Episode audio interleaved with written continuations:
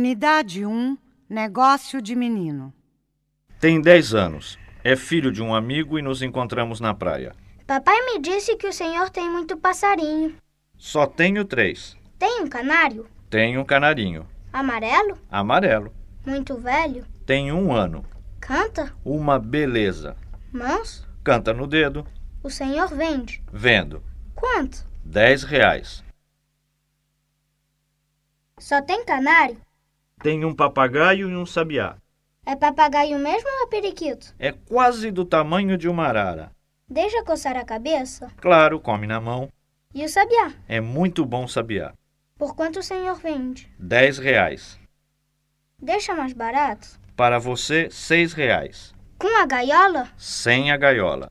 E o papagaio? O papagaio eu não vendo. Como se chama? Brigitte. Uai! É fêmea? Não, foi a empregada que botou o nome. Quando ela fala com ele, ele se arrepia todo, fica todo despenteado. Então ela diz que é Brigitte. O canário, o senhor também deixa por seis reais? Deixo por oito reais. Com a gaiola? Sem a gaiola. Longa pausa, hesitação. A irmãzinha o chama de dentro d'água. E antes de sair correndo, propõe sem me encarar.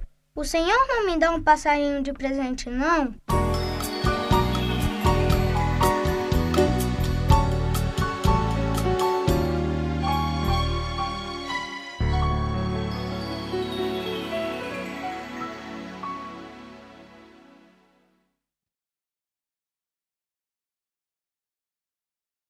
Unidade 2 Conversinha Mineira. É bom mesmo o cafezinho daqui, meu amigo? Sei dizer não, senhor. Não tomo café. Você é dono do café, não sabe dizer? Ninguém tem reclamado dele, não, senhor. Então me dá café com leite, pão e manteiga. Café com leite só se for sem leite. Não tem leite? Hoje não, senhor. Por que hoje não? Porque hoje o leiteiro não veio. Ontem ele veio? Ontem não. Quando é que ele vem? Tem dia certo, não, senhor. Às vezes vem, às vezes não vem. Só que no dia que devia vir, em geral não vem. Mas ali fora está escrito leiteria. Ah, isso está, sim, senhor. Quando é que tem leite? Quando o leiteiro vem. Tem ali um sujeito comendo coalhada. É feita de quê? O quê? Coalhada? Então o senhor não sabe de que é feita a coalhada? Está bem, você ganhou.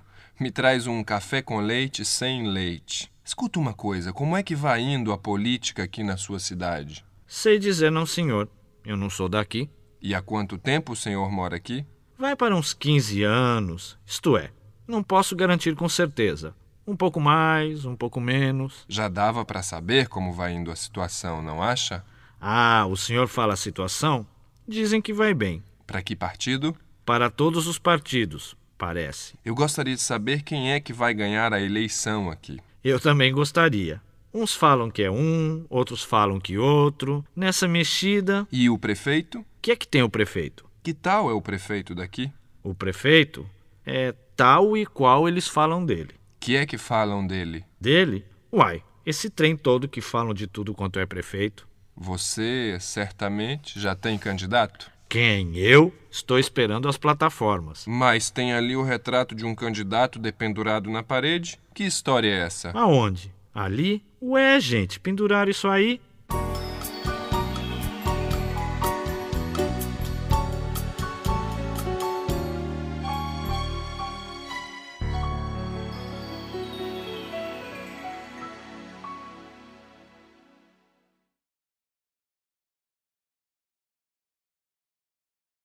Então, hoje nós vamos continuar com a leitura. E para essa leitura eu escolhi o conto de Clarice Lispector, Amor. Vamos começar o conto. É, o conto começa assim. Um pouco cansada, com as compras deformando, o novo saco de tricô. Ana subiu no bonde depositou o volume no colo e o bonde começou a andar. Reencostou-se então no banco, procurando conforto, num suspiro de meia satisfação. Os filhos de, Anas, de Ana eram bons, uma coisa verdadeira e sumarenta. Cresciam, tomavam banho, exigiam para, para si malcriados, estantes cada vez mais completos. A cozinha era enfim espaçosa, o fogão esguiçado. Dava estouro. O calor era forte no apartamento que estava aos poucos pagando, mas o vento batendo nas cortinas que ela mesmo cortaram, lembra-se que se quiser podia enxugar a testa, olhando calmo o horizonte, como um lavrador. Ela plantava as sementes que tinha na mão. Não outras, mas essas apenas. Cresciam árvores, crescia sua rápida conversa com o cobrador de luz. Crescia a água enchendo no tanque. Crescia seus filhos, crescia a mesa com as comidas. O marido chegava com os jornais e sorrindo de fome. O canto importuno das empregadas do edifício. Ana dava de tudo, de Ana dava a tudo tranquil, tranquilamente sua mão pequena e forte, sua corrente de vida. Certa hora da tarde era mais preguiçosa. Certa hora da tarde as árvores que plantavam riam dela quando nada mais precisava de sua força. Inquietava-se, no entanto, sentia-se mais sólida do que nunca. Seu corpo engor... engrossava um pouco e era de ver o modo como cortava as blusas para os meninos. A grande tesoura dando estalidas na fazenda. Todo o seu desejo vagamente artístico, encaminharam-se há muito no sentido de tornar os dias realizados e belos. Como o tempo, seu gosto pelo decorativo se desenvolvera e su suplantaram a íntima desordem, parecia ter descoberto que tudo era passível de aperfeiçoamento. A cada coisa se emprestaria um aparentemente harmoniosa. A vida podia ser feita pelas mãos do homem. No fundo, Ana sempre tivera necessidade de sentir a raiz firme das coisas, e isso um lar perplexo lhe dera. Por caminhos tortos vieram a cair num destino de mulher como uma surpresa, de nelas caber como se tivesse inventado. O homem com quem casara era um homem verdadeiro. Os filhos que tiveram eram filhos verdadeiros. Sua juventude anterior parecia-lhe estranha, como uma doença de vida. Dela havia aos poucos emergido para descobrir que também sem a felicidade se vivia aboleando.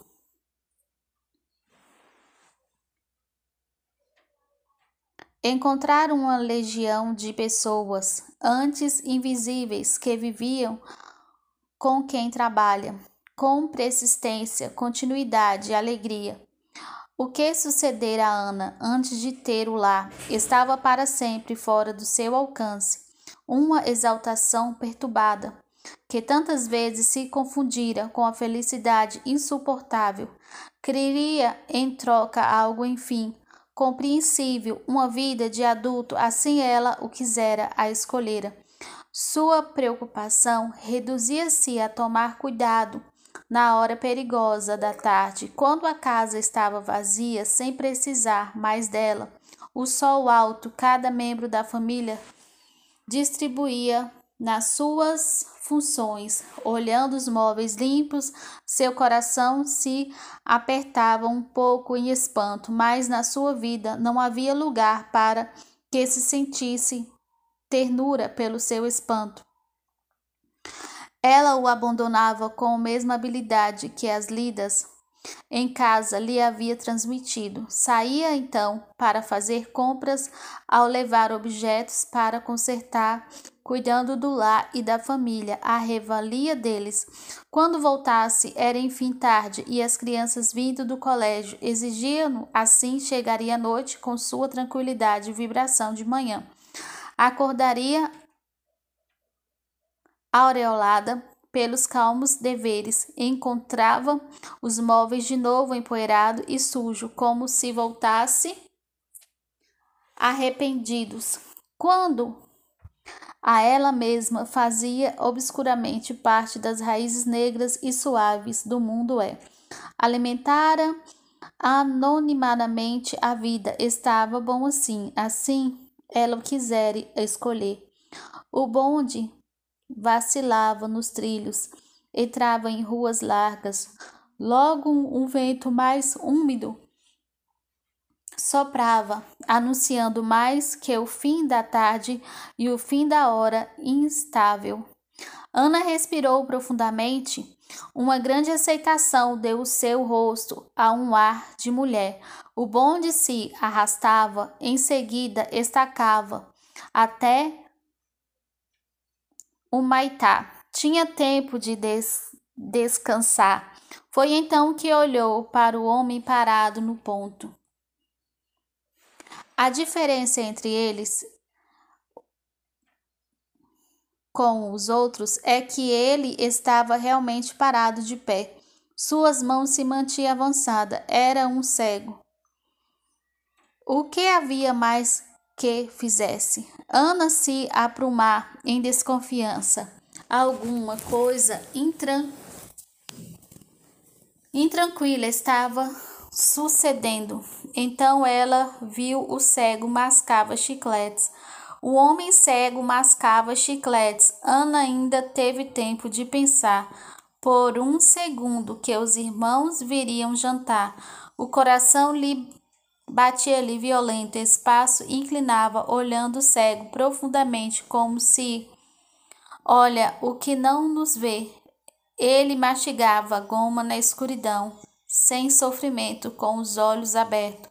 O movimento da mastigação fazia parecer sorrir, e de repente deixar de sorrir, sorrir, deixar de sorrir, como se ele estivesse insultando.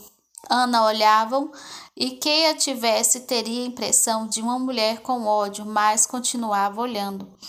Cada vez mais inclinada, o bonde deu uma arrancada, subida, jogando desprevenida para trás. O pesado saco de tricô despencou-se no colo, ruiu o chão. Ana deu um grito. O condutor deu ordem de parada antes de saber do que se tratava. O, ban, o bonde estacou os passageiros, olhando assustado, incapaz de se mover para apanhar suas roupas. Ana se aprumava pálida, uma expressão no rosto há muito não usada. Ressurgiram-lhe com uma dificuldade ainda incerta, incompreensível. O moleque dos jornais riam estregando-lhe o volume, mas os ovos se haviam quebrado no barulho do jornal. Gemas amarelas e viscosas pingavam entre os fios da rede. O cego interrompera a mastigação e, avançando a mão, inseguras, tentando inutilmente pagar o que acontecia. O barulho dos ovos foi jogado fora da rede e entre o sorriso dos passageiros e o final do, do condutor, o bonde deu uma nova arrancada de partida. Pouco instante depois, já não olhava mais o bonde, se sacudia nos trilhos e o cego mascava goma, ficava atrás para sempre. Mas o mal estava feito, a rede de tricô era áspera entre os dedos, não íntima como quando a tricotava. A rede perdera o sentido e estar no bonde era um fio partido. Não sabia o que fazer com as compras no colo e como uma estranha música no mundo recomeçar ao redor. O mal estava feito porque teria esquecido de que havia cegos. A impiedade a sufocava. Ana respirava pensadamente, mesmo as coisas que existiam antes do acontecimento estava agora de sobreaviso, tinha um ar mais hostil, parecia o mundo se tornando um novo mal-estar. Vários anos ruíam as gemas amarelas, escorriam impulsos dos seus próprios dias. Parecia-lhe que as pessoas não na rua eram periclitantes e que se mantinham por um mínimo equilíbrio à toma da escuridão. E por um momento a falta de sentido deixava-as tão livres que ela não sabia para onde ir. Percebendo uma ausência de lei foi tão súbita que Ana se agarrou ao banco da frente como se pudesse cair do bonde, como se as coisas pudessem ser revertidas com a mesma calma como que não os erram. O que chamavam de crise viera ao final, e sua marca era o prazer intenso com os olhares agora. As coisas sofrendo, espantada, o calor se tornou mais abafado.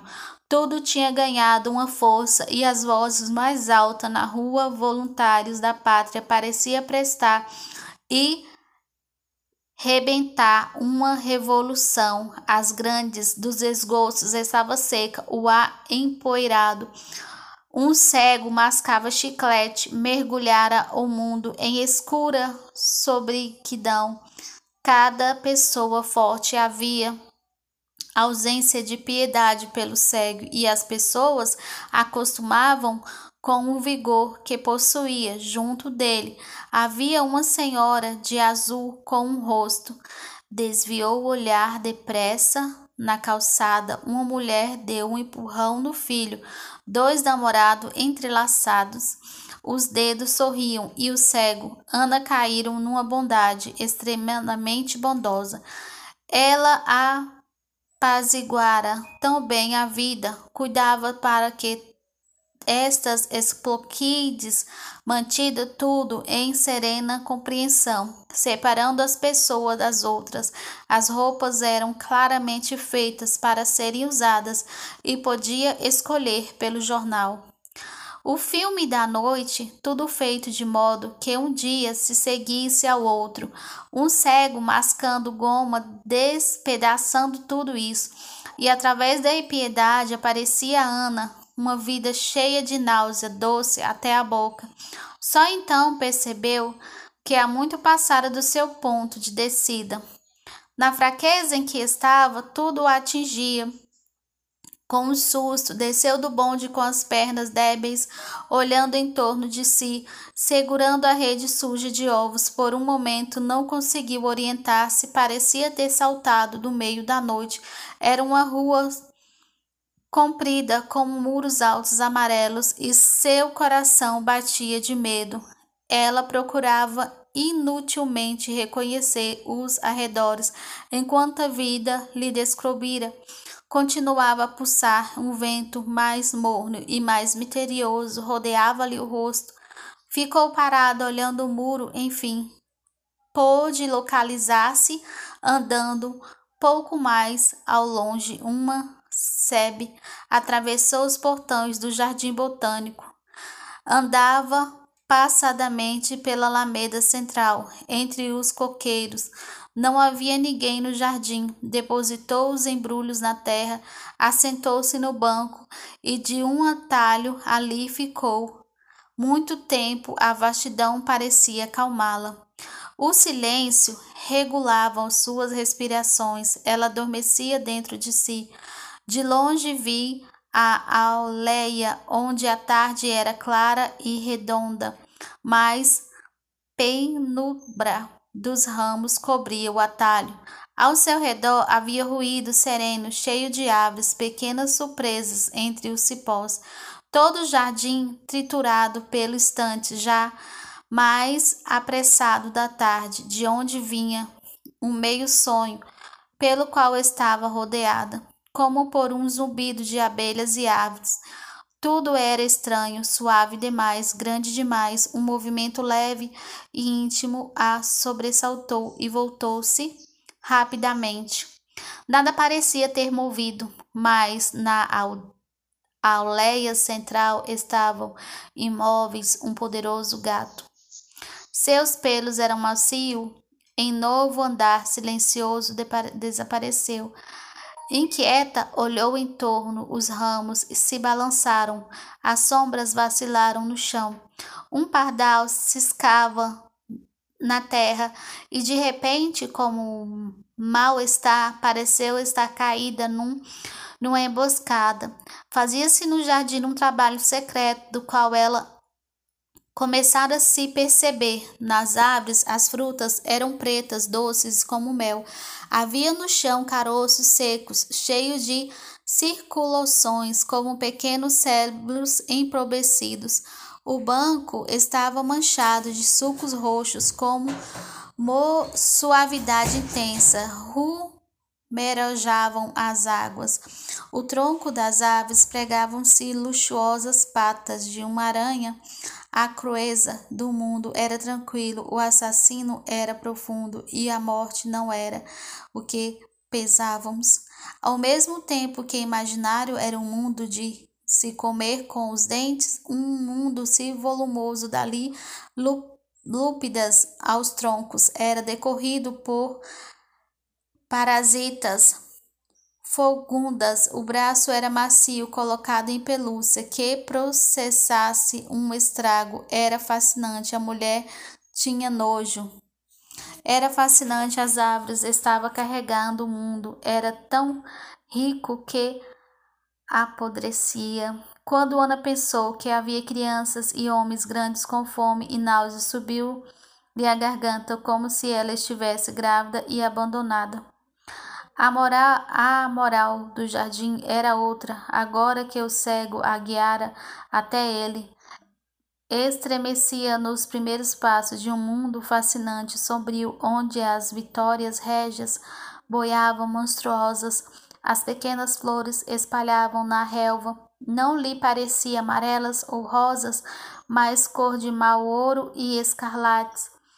A disposição era profunda, perfumada, mas todas as pesadas coisas ela via como a cabeça rodeava por um vexame de insetos enviado pela vida mais fina do mundo. A brisa se insinuava entre as flores. Ana mais adivinhava que sentia o seu cheiro adocicado. O jardim era tão bonito que ela teve medo do inferno.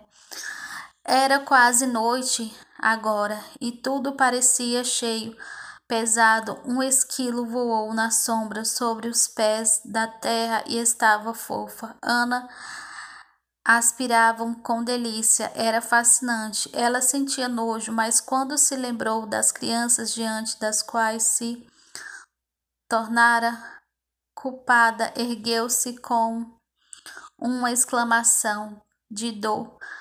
Agarrou o embrulho, avançou pelo atalho obscuro, atingiu a alameda quase corrida. Havia o jardim em torno de si, como sua impersonalidade soberba. Sacudia os portões fechados, sacudia segurando a madeira ásperas. O vigia apareceu espantado de não ter a visto. Enquanto não chegou à porta do edifício, parecia à beira de um desastre. Correu a rede até o elevador, sua alma batia no peito. O que sucedia? A piedade pelo cego era tão violenta como um áusea, mas o mundo lhe parecia seu, sujo, perecível, seu. Abriu a porta de casa. A sala era grande, quadrada, as maçanetas brilhavam limpas, os vidros da janela brilhavam, a lâmpada brilhavam. Que nova terra era essa? E por um instante a vida sabia que levara até agora pareceu-lhe um momento moralmente louco de viver. O menino que se aproximou correndo era um ser de pernas compridas e rosto igual ao seu, que corria e abraçava. Apertou com força, com espanto. Protegiam-se trêmula, porque a vida era periclitada Justamente ela amava o mundo, amava o que fora criada, amava com nojo.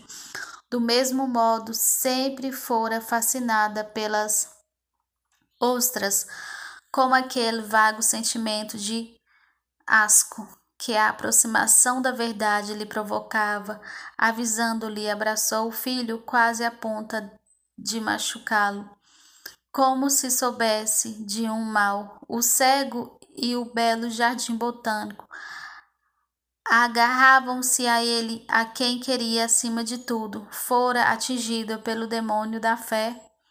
A vida é terrível, disse-lhe baixo, faminta. O que faria se seguisse o chamado do cego? Iria sozinha. Havia lugares pobres e ricos que precisavam dela. Ela precisavam deles. Tenho medo, disse. Sentia as costelas delicadas das crianças entre os braços. Ouvi o seu choro, assustando. Mãe, chamou o menino, afastou-se e olhou aquele rosto. Seu coração crispou-se. Não deixe mamãe te esquecer, disse-lhe. A criança mal sentia o braço se afrouxar e escapou correndo até a porta do quarto. De onde olhou, as mais segura, era o pior olhar que jamais recebera. O sangue fugiu-lhe do rosto, esquentando. Deixou cair numa cadeira com os dedos ainda presos na rede, de que tinha vergonha. Não havia como fugir. Os dias que ela frojaram havia se rompido na crosta e a água escapava. Estava diante da ostra. E não havia como não olhá-lo de que tinha vergonha e que já não era mais piedade. Não era só piedade, seu coração se encheram como pior vontade de viver. Já não sabia se estava do lado do cego ou das ou das peças plantas. O homem pouco a pouco se distanciara em tortura. Ela parecia ter passado para o lado dos que haviam ferido os olhos. O jardim botânico tranquilo e alto lhe revelara com horror. Descobriu que pertencia à parte forte do mundo e que o nome se deveria dar à sua misericórdia violenta. Seria obrigada a beijar o leproso, pois nunca seria apenas seu irmão. Um cego me levou a pior de minha mesmo pensou espantada. Senti-me banida porque nenhum pobre beberia água nas, nas suas mãos ardentes. Ah, era mais fácil ser um santo que uma pessoa, por Deus, pois não foram verdadeira piedade que sobrava no meu coração, as águas mais profundas, mas eram a piedade de leão.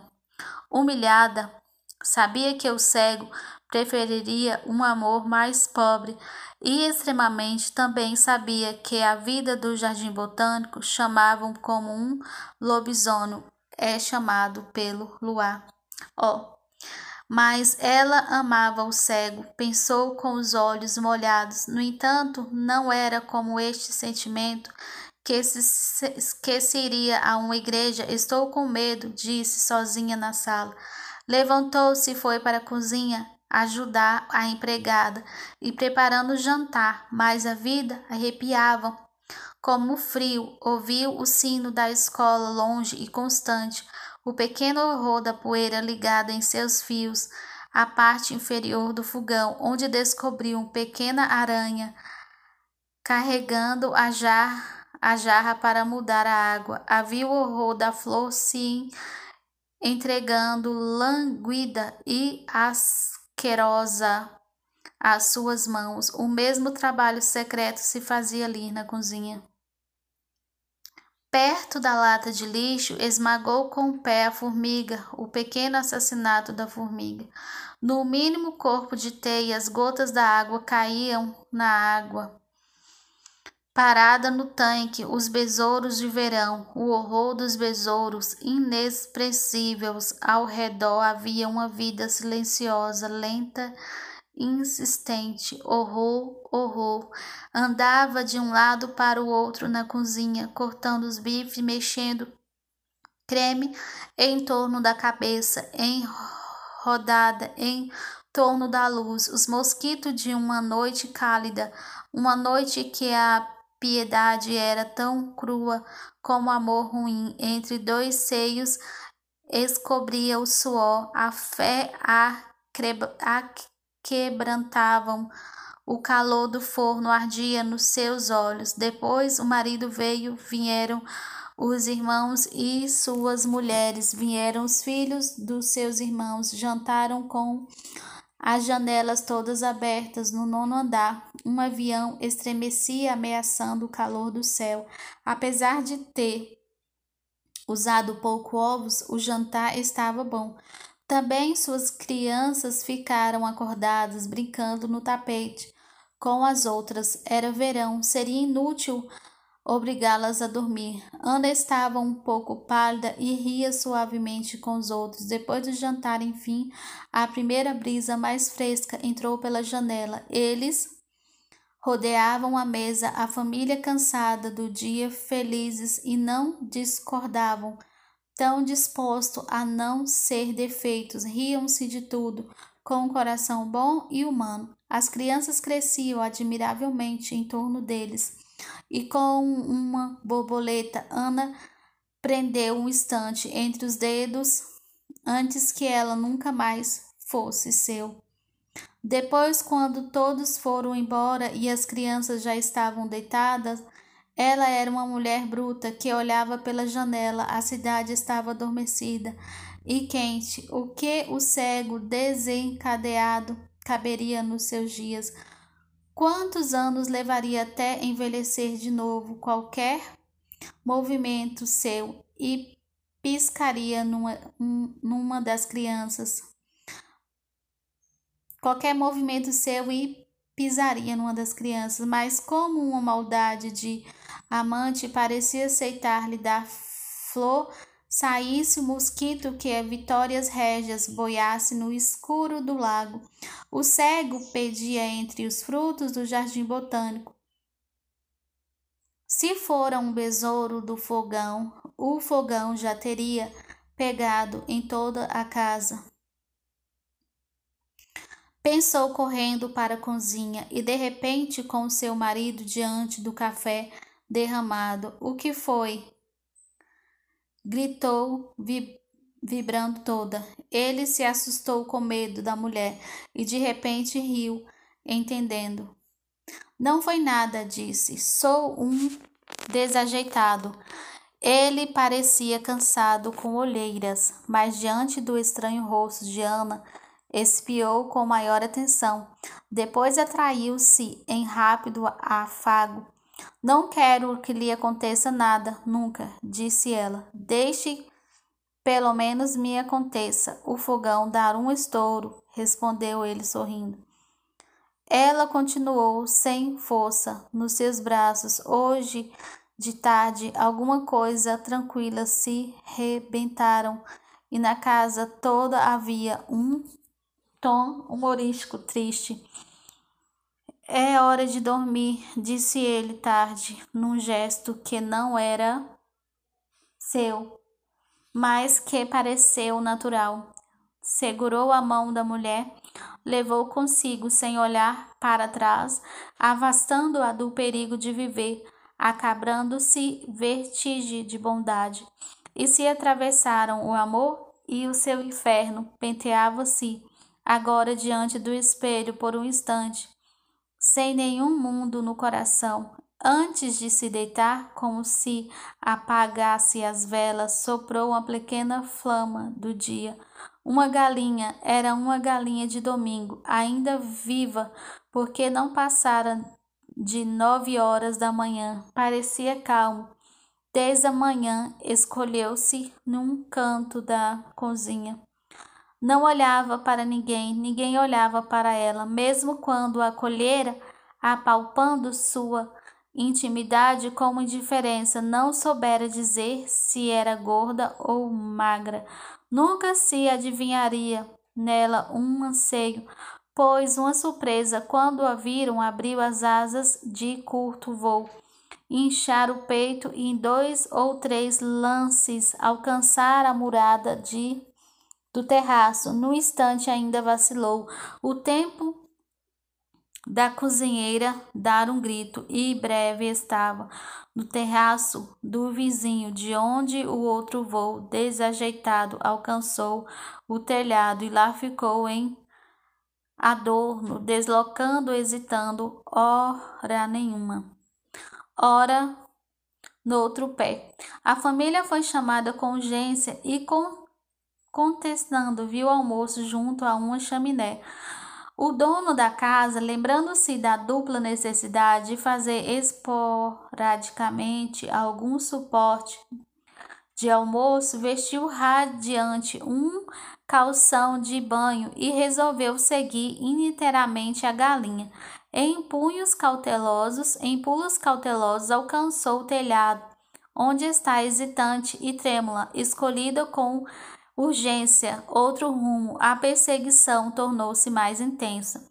De telhado a telhado foi percorrido mais de uma quarentão de, da rua, pouco feita.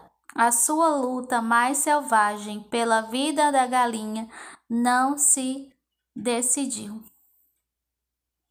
Por si mesmo, o caminho a torna sem nenhum auxílio de sua raça. O rapaz, porém, era um caçador adormecido e por isso mais íntimo que fosse a pressa, o grito conquistou havia soado. Sozinha no mundo, sem pai nem mãe, ela corria, arfava, mundo concentrava, às vezes na fuga, parava ofegante num beiral de telhado, enquanto o rapaz Gava, outros com dificuldades tinham tempo de se refazer por um momento. Então parecia tão livre, estúpida, tímida e livre, não vitoriosa como seria um galo em fuga. O que é que havia em sua víscera?